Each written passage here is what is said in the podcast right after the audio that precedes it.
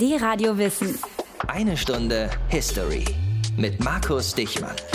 Und ich knipse euch heute das Licht aus. Es wird dunkel, kalt und es liegt ein bisschen Asche auf den Lippen, denn wir gehen zurück ins Jahr 1816, also genau 200 Jahre zurück in das Jahr ohne Sommer.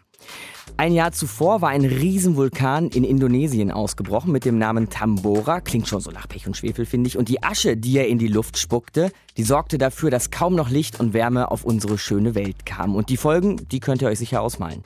Die Pflanzen gingen ein, das Getreide, Korn, Mais, Obst, alles ging ein und Europa stürzte in eine fürchterliche Hungersnot. Und ja, richtig gehört, Europa.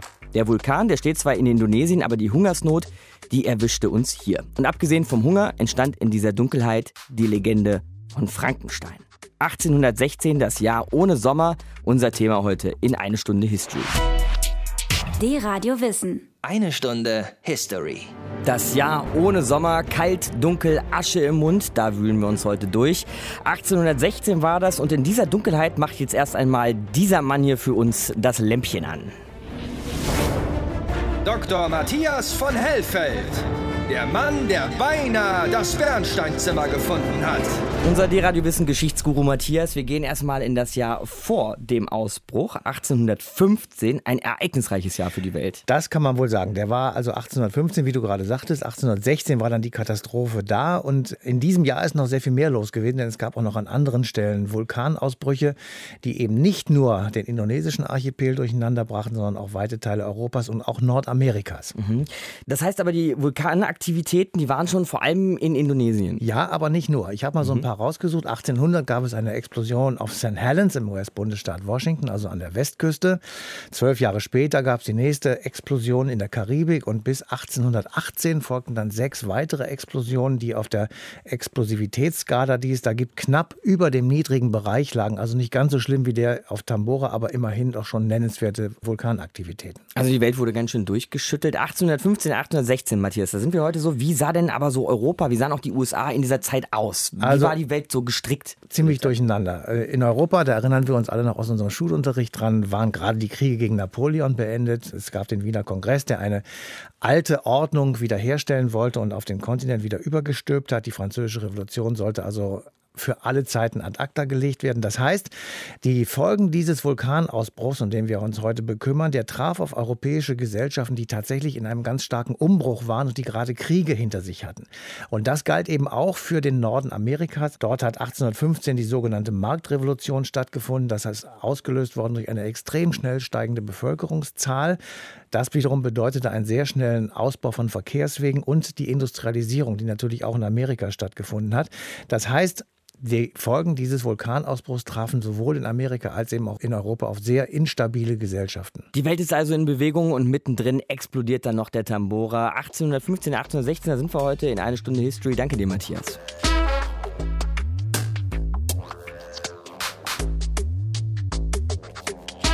D-Radio Wissen hier, eine Stunde History und jetzt ganz leise.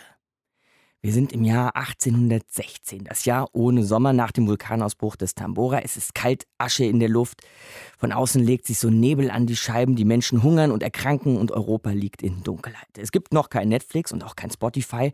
Also was machen die Menschen allein in der Dunkelheit? Sie erzählen sich Geschichten.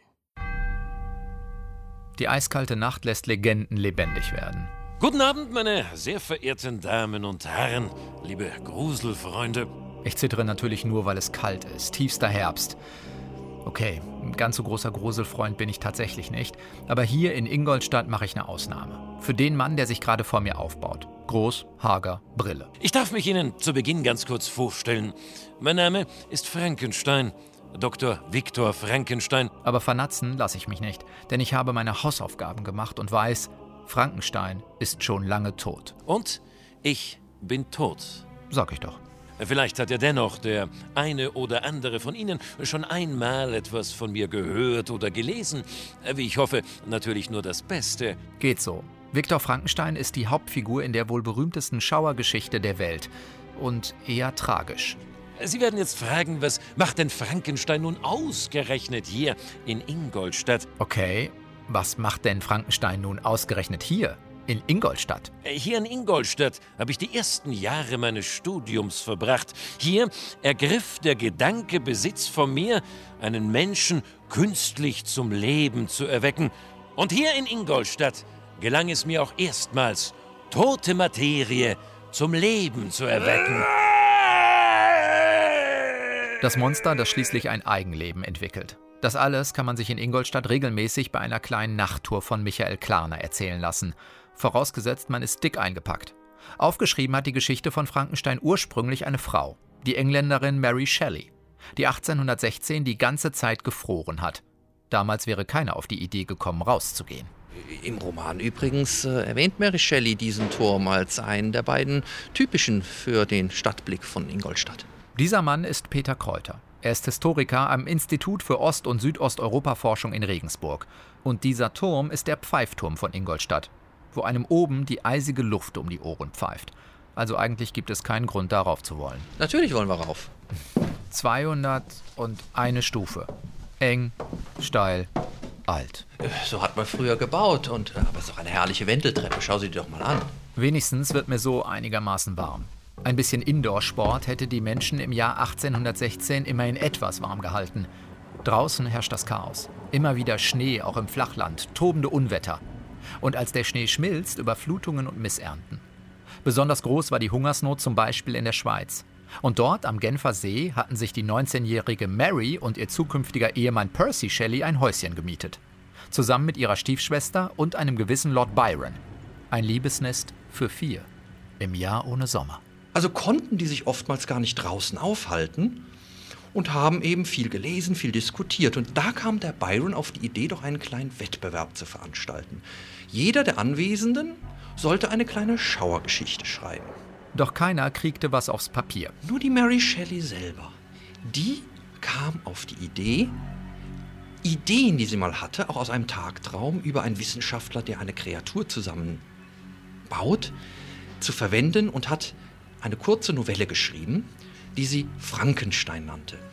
Und ein paar Jahre später hat sie die zu einem richtigen langen Roman dann ausgearbeitet. 1818 erscheint dieser Roman Frankenstein. Der Autor ist erstmal anonym. So, hier geht's nicht mehr weiter. Das ist die Tür nach draußen. In die Kälte. Da hilft nur enger ineinander kuscheln. So. Vorsicht, das ist hier alles nicht so groß.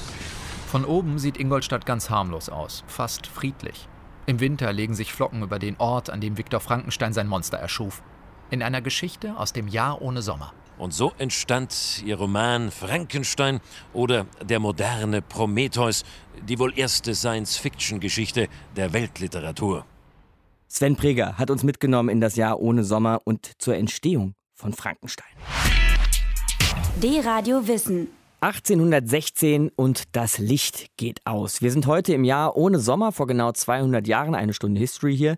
Und was damals passierte, war ein Vulkanausbruch. Der Tambora knallte, ein Vulkan in Indonesien, und sorgte eben dafür, dass wir ein Jahr ohne Sommer mit arschkalten Temperaturen und einem dunklen Himmel erlebten. Was das Ding aber eigentlich genau gemacht hat, das wollen wir uns jetzt mit Verena Leindecker anschauen. Sie ist Meteorologin. Tag, Verena. Hallo. Ich habe ja gerade gesagt, dass der Tambora den Himmel verdunkelt hat, was ausgespuckt hat. Aber was genau hat er denn eigentlich ausgespuckt? Ja, also der hat eine ganze Menge ausgespuckt und zwar etwa 150 Kubikkilometer Gesteinsmaterial, also vulkanisches Material, kann man sich jetzt nicht viel drunter vorstellen. Mhm.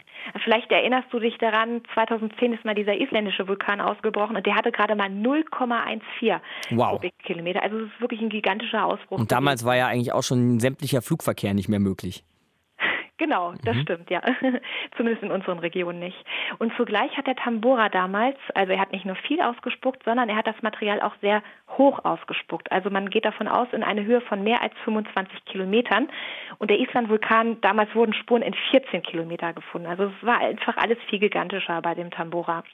So, und dann waren diese ganzen Auswürfe in der Luft und um es mal einfach auszudrücken, da kam die Sonne dann nicht mehr durch. Oder was ist dann genau passiert? Genau, also, pass auf. Verantwortlich dafür ist das ausgestoßene Schwefeldioxid. Das Aha. Schwefeldioxid, das verbindet sich zur Schwefelsäure und die zieht Wasser an. Und dann haben sich halt kleinere Wassertröpfchen gebildet, sogenannte Aerosole. Und diese Aerosole, die haben das Sonnenlicht reflektiert und dementsprechend ist weniger unten bei uns auf der Erde angekommen und dementsprechend wurde es oft kühler. Aber wichtig ist noch, in welcher Schicht diese Aerosole waren. Es gibt ja eine Schicht bei uns in der Atmosphäre, nämlich die Schicht, die letztlich vom Wetter bestimmt ist. Ne? Und wenn die Aerosole in dieser Schicht sind, dann werden die relativ bald ausgewaschen. Mhm. Insofern können die gar keine Auswirkung auf das Klima haben. Wenn die aber weiter oben ankommen, in der Schicht ab etwa 18 Kilometer Höhe, wie es auch beim Tambora der Fall war, dort oben, diese Schicht bezeichnet man als sogenannte Stratosphäre. Dort oben gibt es keinen Regen. Das heißt, die Aerosole können wirklich über mehrere Jahre dort oben bestehen bleiben.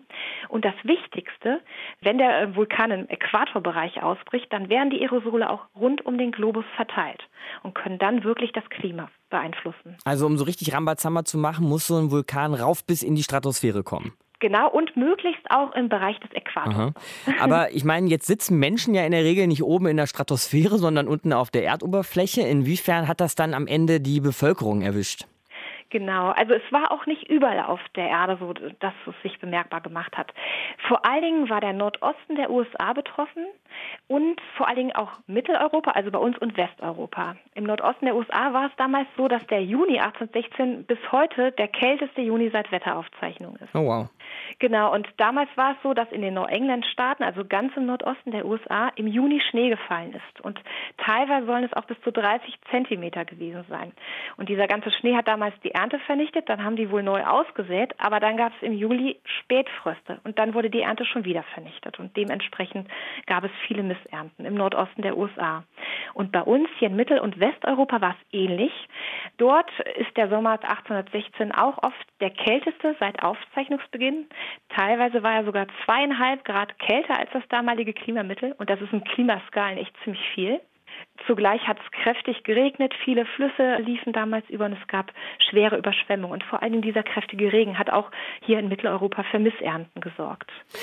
So, jetzt versuche ich das nochmal ein bisschen zusammenzufassen genau. mit den Aerosolen, ja, also diesen kleinen Wassertröpfchen in der Stratosphäre oben, die haben dafür gesorgt, dass die Sonne reflektiert wird und deshalb dieses ganze Klimakaos unten auf dem Boden. Und jetzt hast du gesagt, dass das da oben nicht vom Wetter einfach ausgeglichen wird. Wie lange hat es denn dann letzten Endes gedauert, bis sich alles wieder normalisiert hat? Man sagt, dass diese Aerosole etwa so bis zu vier Jahre dort oben in der Stratosphäre bleiben. Und dann mit der Zeit sedimentieren die runter in die unterste Schicht und werden dann auch irgendwann ausgewaschen. Mhm. Und 1816 war kühl. Davor gab es allerdings auch schon ganz viele kühle Sommer. Also es war hier in Mitteleuropa damals generell schon recht kühl. Man vermutet, dass ein weiterer Vulkanausbruch dafür verantwortlich ist. 1817 war noch relativ kühl, 1818 auch, aber 1819 hat sich dann langsam normalisiert. Also tatsächlich ein paar Jahre. Aber 1816, der Sommer 1816 ist zumindest in Mitteleuropa wirklich auch so ein Peak nach unten gewesen. Sagt Verena Leindecker, sie ist Meteorologin. Wir haben den Ausbruch des Tambora gemeinsam besprochen. Danke dir, Verena. Gerne.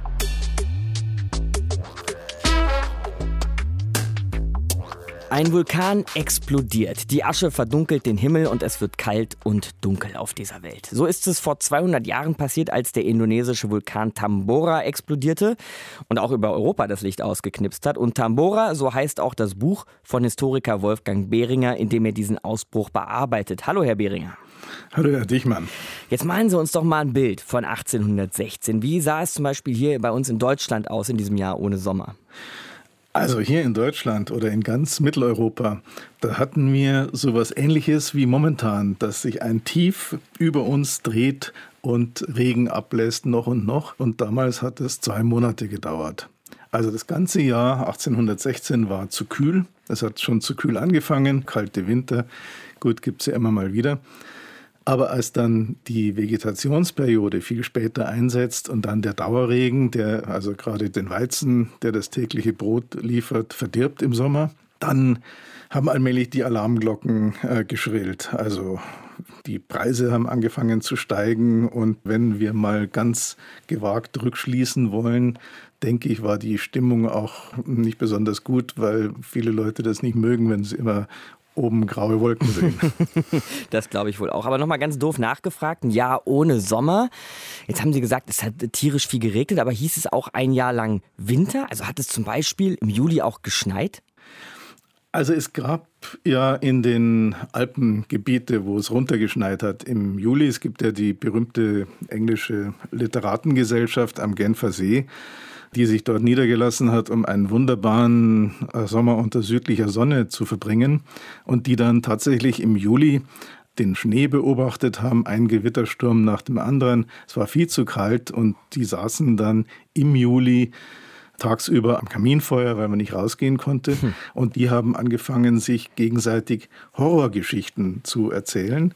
Und das war die Geburtsstunde von zwei neuen äh, literarischen äh, Genres, nämlich Frankenstein von Mary Shelley, mhm, diese ja. Horrorromane, und die Vampirgeschichten. Jetzt verdanken wir diesem Jahr ohne Sommer also so schöne Gruselgeschichten, ja, Frankenstein und auch die Vampirgeschichten.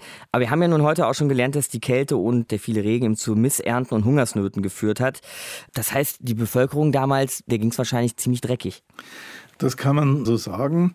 Also traditionell war man natürlich auch an Missernten gewöhnt, aber hier war was anderes als bei früheren Missernten.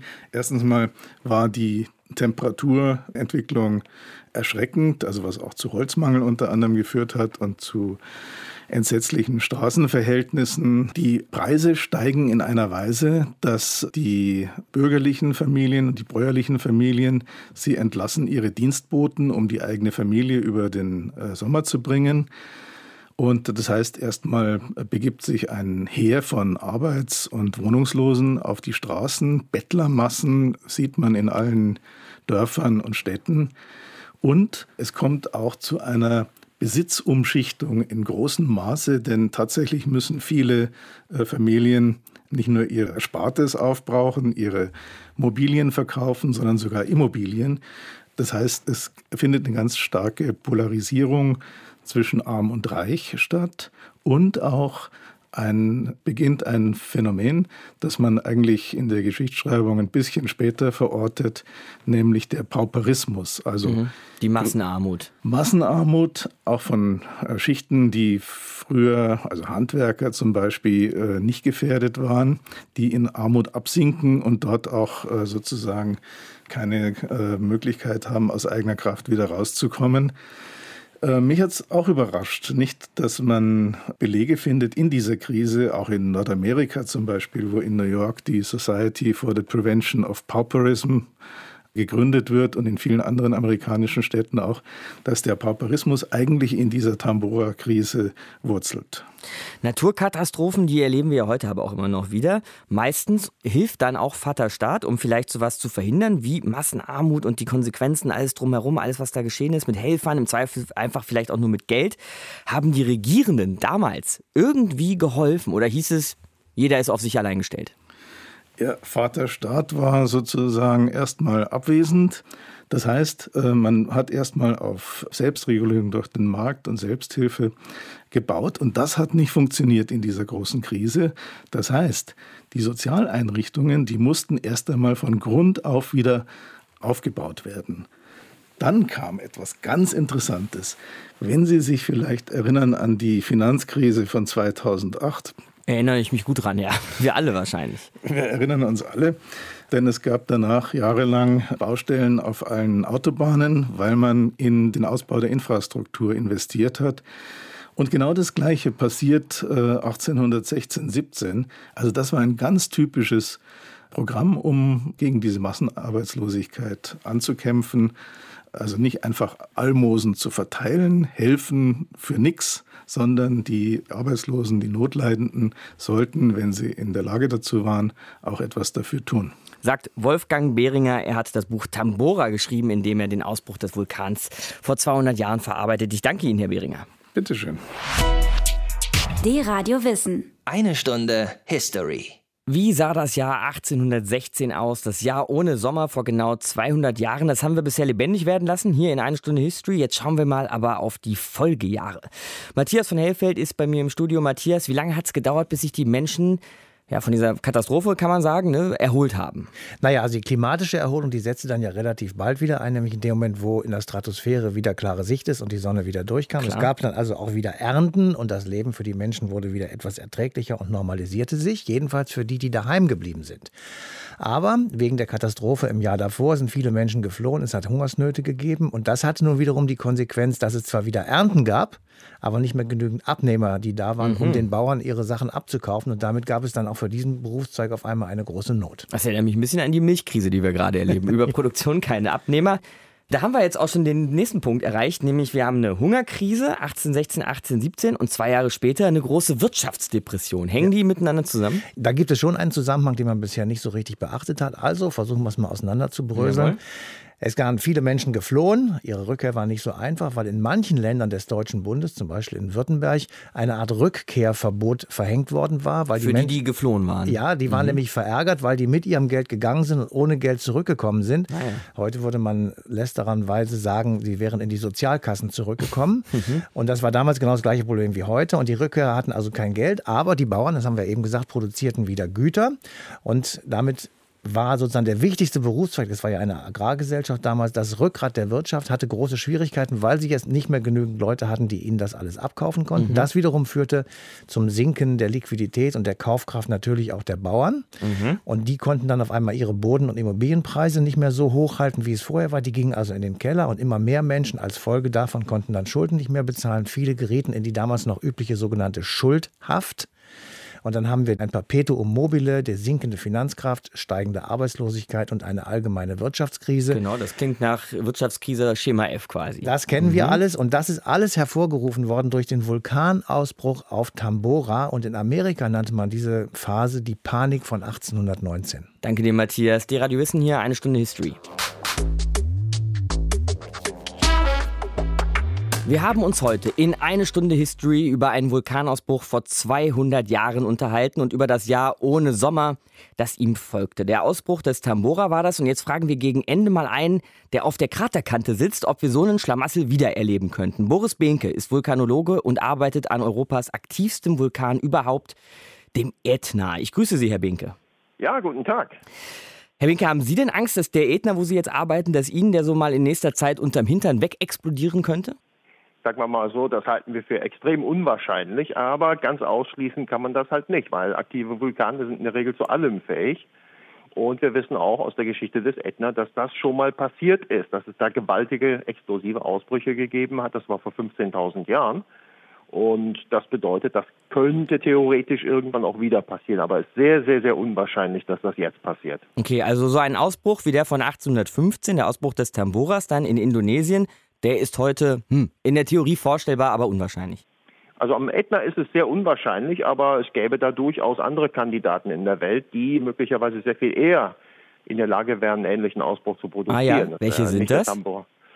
Es gibt da so ein, zwei Gebiete in Chile, das sind halt so riesengroße Vulkansysteme, so Caldera-Systeme die halt auch in der Lage sind, sehr, sehr gewaltige, explosive Eruptionen zu produzieren. Mhm. Aber jetzt haben Sie es ja schon angedeutet, wir hätten doch heute sicherlich den zivilisatorischen Vorteil, so eine Nummer vorhersehen zu können. Also wir haben Methoden entwickelt, Technologien, um Vulkanausbrüche vorherzusehen, oder nicht? Also wir haben mit Sicherheit die Technik, um zu erkennen, wenn ein Vulkan Unruhe zeigt. Das Problem ist, dass die Vulkane uns nur so und so viel Informationen geben, nach dem Motto, ich versuche da was aufzubauen, nicht, aber das kann auch schiefgehen. Das heißt, eines unserer größten Probleme, das sind sogenannte gescheiterte Eruptionen. Das mhm. heißt, der Vulkan versucht wirklich auszubrechen, das Magma setzt sich in Bewegung und dann steht da, was weiß was, irgendwie ein großer Klotz quer im Weg. Und das Magma kommt dagegen und ist dann nur noch wenige Kilometer unter der Erdoberfläche und da geht das ganze Gas raus. Und wenn nicht mehr genug Gas da ist, dann wird das Magma, wie wir es nennen, uneruptierbar. Und das sind also Dinge, die können noch im letzten Moment passieren. Das heißt, der Vulkan hat die allerbesten Absichten. Und kommt dann äh, doch aber, nicht aber, zum aber Ziel. schafft es nicht. Das ist so, wie wenn ja. wir äh, so das Gefühl, wenn es in der Nase kitzelt, nicht, und wir fangen an, so, so auf einen Nieser uns vorzubereiten, dann kommt der nicht. Das kennen wir alle. Ja, und dann hat man das Problem, soll man jetzt evakuieren oder nicht wahrscheinlich? Das ist das Problem. Was macht man in solchen Situationen? Nicht? Wenn man da Menschen evakuiert, vielleicht Zehntausende, vielleicht Hunderttausende, und dann kommt kein Ausbruch, dann ist das äh, erstmal blamabel. Das ist ja mhm. passiert in den 70er Jahren in der Karibik. Nicht, da hat ein Vulkan alle möglichen Anzeichen gegeben, auszubrechen und wie wir heute wissen, stand wohl auch unmittelbar vor dem Ausbruch, aber dann kam der nicht. Das war dann eine ziemlich große Blamage. Mhm. Jetzt spielen wir das Szenario doch aber mal durch und sagen wir, ein Vulkan, vielleicht die da in Chile, so einer wie der Tambora 1815, würde ausbrechen. Was wäre dann heute? Würden wir dann heute genauso unter den Konsequenzen leiden wie damals? Es wurde kalt, Missernten, Hungersnöte und so weiter. Also wären wir dem genauso schutzlos ausgeliefert wie damals? Also es haben sich einige Dinge geändert. Es gibt die Folgen im Nahbereich, da der Tambora, der lag ja in einem Gebiet, da lebten schon etliche Menschen und die haben natürlich unter den unmittelbaren Folgen des Ausbruchs gelitten. Das heißt, da wurden über zig Kilometer Entfernung Gebiete verwüstet von diesen heißen Glutlawinen, pyroklastischen Strömen und wer da lebte, der hörte halt auf zu leben. Das hängt also davon ab, wie dicht besiedelt ist das Gebiet um den Vulkan. Das sind einige zig Kilometer Entfernung. Das ist die eine Frage. Das Gebiet da in Chile zum Beispiel ist extrem dünn besiedelt. Nicht? Aber wenn so ein Vulkan losgehen sollte, was weiß ich, wo irgendwo im dicht besiedelten Japan zum Beispiel oder Mittelamerika, dann hätte man schon im Nahbereich ganz unterschiedliche Konsequenzen. Was das Globale angeht, mit Sicherheit sind wir in bestimmter Hinsicht wahrscheinlich besser vorbereitet heute, aber gleichzeitig haben wir uns auch sehr viel verletzbarer gemacht. Das heißt, die Menschen hatten damals nicht die gleichen Lebensstandards wie heute. Das heißt, wir haben heute ungeheuer viel Hightech und das wäre mit Sicherheit anders als damals Hungersnöte und solche Dinge oder Epidemien. Das hätte man heute wahrscheinlich besser im Griff, aber dafür würden möglicherweise alle möglichen Netzwerke, die wir verwenden, in die Knie gehen. Das heißt, Kommunikation könnte empfindlich gestört werden. Flugverkehr, da reden wir gar nicht von. Das heißt, das hätte heutzutage nicht dieselben Konsequenzen wahrscheinlich wie damals, aber ganz andere, aber wahrscheinlich nicht weniger schwerwiegende. Zum Ende, Herr Behnke, noch mal eine kleine Gedankenspielerei, ob wir von dem Vulkan nicht auch was lernen können. Denn wir haben ja erfahren heute in der Sendung, dass damals eine Menge Schwefeldioxid in die Stratosphäre gelangte, dass das das Sonnenlicht reflektiert hat, dass das Sonnenlicht deshalb nicht auf der Erdoberfläche ankam, mit dem Ergebnis, dass die Erde abkühlte. Könnte man das heute nicht gesteuert verwenden als Gegenmaßnahme zur globalen Erwärmung vielleicht? Ja, das ist eine Frage, die wird uns häufig gestellt. Das Problem ist erstmal, wie würde man so große Mengen an Schwefeldioxid so hochbringen in die Stratosphäre nämlich, dass die da wirklich klimawirksam werden könnten. Und die zweite Frage ist halt, und das ist sehr häufig, wenn unsere menschliche Spezies versucht, sich in so natürliche Dinge einzumischen, riskiert man da nicht, dann möglicherweise doch sehr, sehr unerwünschte Effekte sozusagen als Kollateralschäden mit zu verursachen. Sagt Boris Behnke, Vulkanologe. Er arbeitet an Europas aktivstem Vulkan, dem Ätna. Ich danke Ihnen, Herr Behnke. Ja, gern geschehen. Schönen Tag. 1816. Ein Vulkan bricht aus und die ganze Welt steht still. Gerade haben wir in einer Stunde History gelernt, dass das heute passieren könnte, ist aber sehr unwahrscheinlich. Aber eine Restgefahr besteht logischerweise, denn wir haben nun mal aktive Vulkane auf dieser Welt. Und wenn so ein Ding explodieren sollte, dann würde ich mir diesen Herren hier herbei wünschen. Dr. Matthias von Hellfeld. Der Mann, der beinahe das Bernsteinzimmer gefunden hat. Ich stelle mir dich dann so mit Bauhelm und einer Schachtlampe vorne drauf, Genau, Matthias. super. Survival Kit so unterm Arm. Wie dem auch sei, äh, ziehen wir mal einen Strich unter dem Vulkanausbruch. Was lernen wir heute? Naja, also unmittelbar kann man natürlich aus einem Vulkanausbruch vor 200 Jahren nicht so sehr viel lernen. Aber als ich mich auf diese Sendung vorbereitet habe, ist mir so des Öfteren durch den Kopf gegangen. Wir sind zwar heute ganz toll und sind von uns unglaublich überzeugt, weil wir können auf den Mond fliegen, wir schicken kleine eisschrankgroße Roboter auf Millionen Kilometer entfernte Gesteinsbrocken und lassen Mhm. uns dann von dort tolle Bilder schicken und wissen genau, wie es dort aussieht. Aber wenn so ein Vulkan ausbricht, das haben wir ja heute gehört, dann sind wir weitgehend machtlos. Es würde nicht so furchtbar schreckliche Dinge vielleicht passieren, aber die Kommunikation ist zerstört und so weiter. Also all die Dinge, die wir eben gehört haben. Und als Konsequenz daraus sollten wir vielleicht sagen, wir sollten uns nicht alle so furchtbar ernst nehmen und sollten uns vor allem nicht als den Höhepunkt der Entwicklung der Spezies Mensch sehen, dem alles gelingt und der alles beherrscht. Denn ein Vulkan oder ein Tsunami auch belehrt uns eines Besseren. Sehen wir eigentlich auch immer wieder, ne? dass die Natur uns ein Schnippchen schlägt. Wenn es drauf ankommt, Genau. ist die Nummer stärker als wir. Und mich erinnert das auch, dieses Jahr 1816, so an das, was wir heute so beobachten, was für viele Menschen in vielen Regionen auch zur Flucht und Bewegung wiederum führt. Ne? Also hätte es damals schon Fotoapparate und Filmkameras gegeben. Ich bin ganz sicher, dass wir exakt dieselben Bilder sehen würden, die wir heute in Italien, in Griechenland und so weiter erleben. Millionen von Menschen auf der Flucht vor klimatischen Bedingungen, unter denen man eben nicht mehr leben kann. Und das ist heute die Klimaerwärmung. Das gibt in Afrika weite Teile, in denen man eben auch nicht mehr leben kann. Und wir sollten uns nicht so hochstellen. Das Jahr 1816 zeigt uns, dass auch wir in Mitteleuropa, wo wir immer denken, wir sitzen hier auf der Insel der Glückseligen, durch klimatische Bedingungen genötigt werden könnten zu fliehen. Und wir sollten uns einfach mal zurückerinnern, vor ein paar Jahren ist ein Vulkan auf Island ausgesprochen, dessen Namen ich jetzt nicht sagen werde. Ich versuche es auch nicht. Und das hat sehr schnell dazu geführt, dass also der Flugverkehr lahmgelegt wurde und dass auf einmal technische Geräte nicht mehr funktionieren. Das war so ein kleiner Vorgeschmack weil das, was da passiert ist, hat nichts mit der Größenordnung zu tun, die damals auf Tambora passiert Mhm. ist.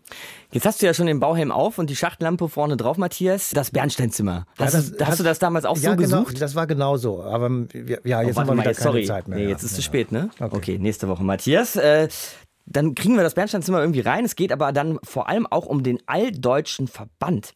Habt ihr vielleicht noch nie von gehört, ist aber ein wichtiges Ding. 1891 gegründet und bis 1939, also bis zum Beginn des Zweiten Weltkriegs, ein radikales, lautes, antisemitisches Sprachrohr vieler Rechtsextremisten in Deutschland. Und ihr könnt euch vorstellen, was das für damalige Zeit bedeutet hat. Das war eine Stunde History für heute. Markus Dichmann, mein Name. Ciao, euch eine schöne Woche. D-Radio Wissen, eine Stunde History. Jeden Sonntag von 19 bis 20 Uhr. Mehr auf dradiowissen.de